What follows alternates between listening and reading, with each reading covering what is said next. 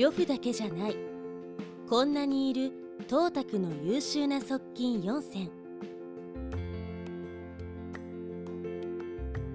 東卓といって思い出される武将は天下無双の武を持った呂布だと思います。しかし東卓の配下には呂布以外にもすごい武将はいっぱいいるのをご存知ですか？今回は呂布の陰に隠れてしまった武将たちをご紹介していきたいと思います。東卓軍きっての優勝。助栄東卓は反東卓連合が結成されると諸将に兵を与えて迎撃させます。この時助栄も軍勢を東卓から預けられて反東卓連合の諸侯を迎撃するために出陣。助栄は出陣すると曹操と方針の連合軍と遭遇します。彼は方針の弟である宝刀などの武将を討ち取り曹操方針連合軍を撃破。その後孫権が洛陽に近づいてきていると知らせを聞くと孫権軍を迎撃するため転身。助栄は孫権軍を見つけると猛攻をかけて打ち払います。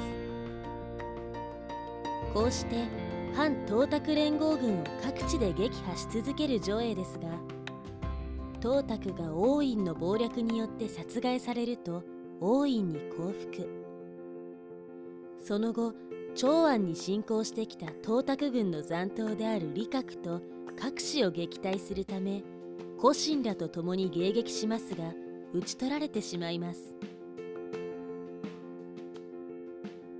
皇帝を殺害した東卓の片腕李樹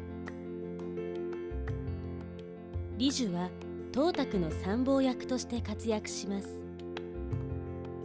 反東卓連合軍が洛陽に接近すると東卓に洛陽を燃やして長安に遷都しましょうと提案。東卓は彼の進言を受け入れて長安へ遷都しております。また李樹は東卓に命じられて皇帝殺害も行っております。彼は東卓に命じられると劉弁のもとに行き彼に毒を仕込んだ飲み物を与えます。劉弁は飲み物の中に毒が仕込んであることを知って抵抗。しかし李樹は無理やり毒を飲ませて殺害します。こうして東卓の参謀役として活躍していた彼ですが最後は東卓に謀反を起こした王院によって殺害されてしまいます。三国志演義で大活躍した嘉遊嘉遊は東卓軍の配下として洛陽に入城します。その後東卓に反発した反東卓連合が結成され東卓を倒すため攻撃を仕掛けてきます。嘉遊は東卓に命じられ止水艦の守りにつきますがすぐに連合軍の猛攻を止水艦で受けることになります。しかし嘉遊は城門を開けて出陣し孫権四天王の一人である祖母をはじめとして連合軍の武将たちを次々に討ち取っていきます。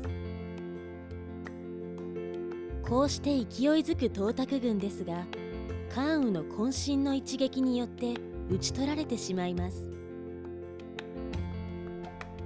これらの話はすべて三国志演義です。三国志演義ですとかなりの活躍をしている嘉遊ですが正史三国志ですと全く違います。